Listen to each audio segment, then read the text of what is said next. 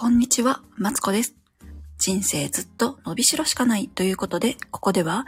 えー、小学生の母である私がですね、えー、毎日ベラベラベラベラと話しております。ということでね、今日はあの、時事のね、えっ、ー、と、について、今日、あの、タイトルにある通り、段ボール授乳室について話したいと思います。よろしくお願いします。うん、大丈夫。うん。ごめんなさいね。今ね、あれを何、提供さんね、待ってる関係でちょっと、あの、どれぐらい喋れるかわかんないんですけど、喋りたいなと思います。でね、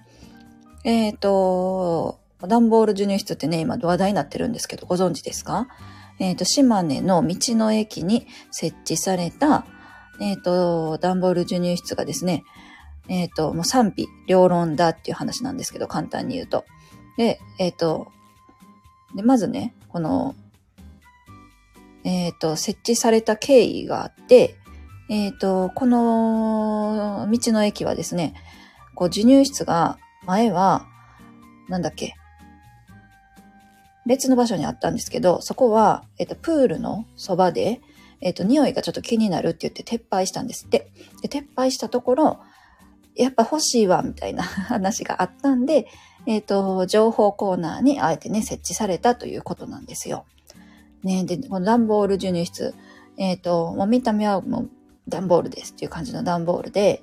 ほんで、カーテンがかかってて、で、中には椅子がね、一つポンと置いてある感じなんですけど、で、これにね、まあ、あの、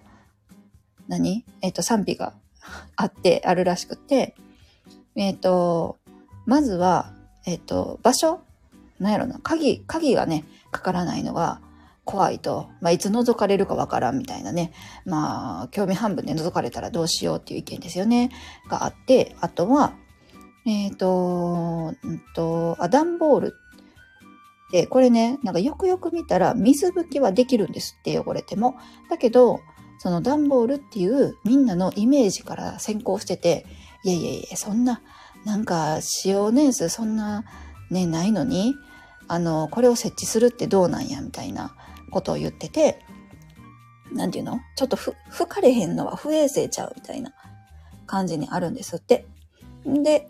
えっ、ー、と、これを常設するっていうのがちょっと耐久性としてどうなんやっていう意見を私はね、見たんですけども、どう思いますか？ねえ、どう、どうですかね？もう、もう自分もね、その授乳が終わった人が言うのもあれなんですけど、なんか、こっからね、私の意見もね、言おうかなと思ってるんですよ。でね、なんか私が思うにね、なんでこれね、あの、炎上したかって、場所やと思うんですよね。なんか授乳室って、なんかもうちょっと隠れててもええんちゃうって思ってて、なんかさ、あんなさ、広場のさ、なんか分かりやすいとこにボーンって置かれても、ね、あの火の刺さるとこに置かれてても、なんか、こっちとしてはちょっと使いにくいよなっていうところはあると思うんですよね。うんうんうんうん。ね、なんか、はい、入りますっていう、なんかちょっと恥ずかしくないですか？なんか授乳室ってさ、トイレとかと一緒にさ、こう、並んであってさ、行くのは全然いいねんけど、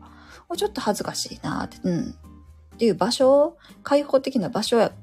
かなって思ったんですよね。なんかもうちょっとさ、道の端に、道のっていうか場所、端っこ、隅っこに置かれへんのかよって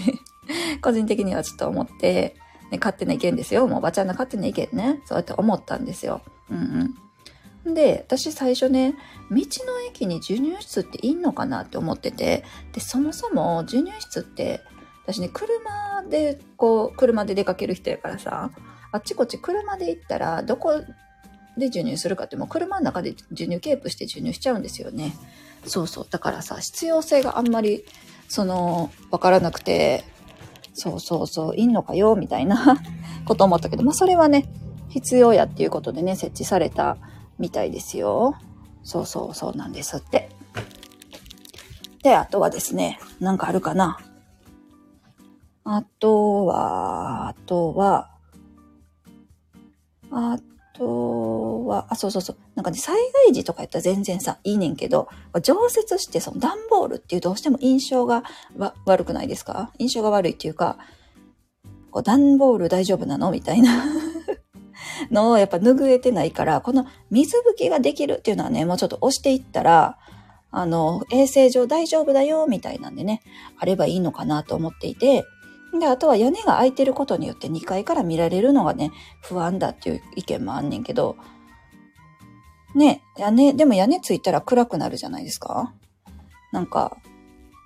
それがねあ、あの、明かりがついてなかったんでね、微妙なのかなとか、ちょっと、どうなんやろうって思ってて、うんうんうんうん。